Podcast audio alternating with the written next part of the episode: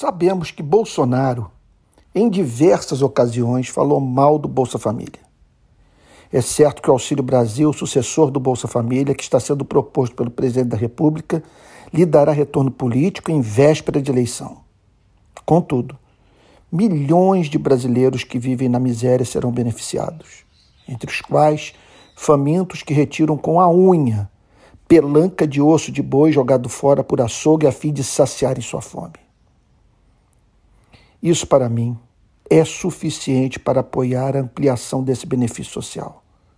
Um mês antes da pandemia, percorri os bolsões de miséria do Brasil, comunidades ribeirinhas da Amazônia, sertão do Nordeste, favelas. Durante a pandemia, não saí do morro levando ajuda na companhia dos membros do Rio de Paz aos necessitados.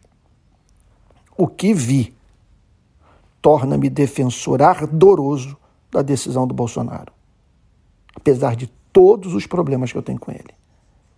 Por isso, penso menos no teto dos gastos públicos e mais nos que não têm o que oferecer aos seus filhos nesses dias de inflação, desemprego, salários baixos e precarização do trabalho.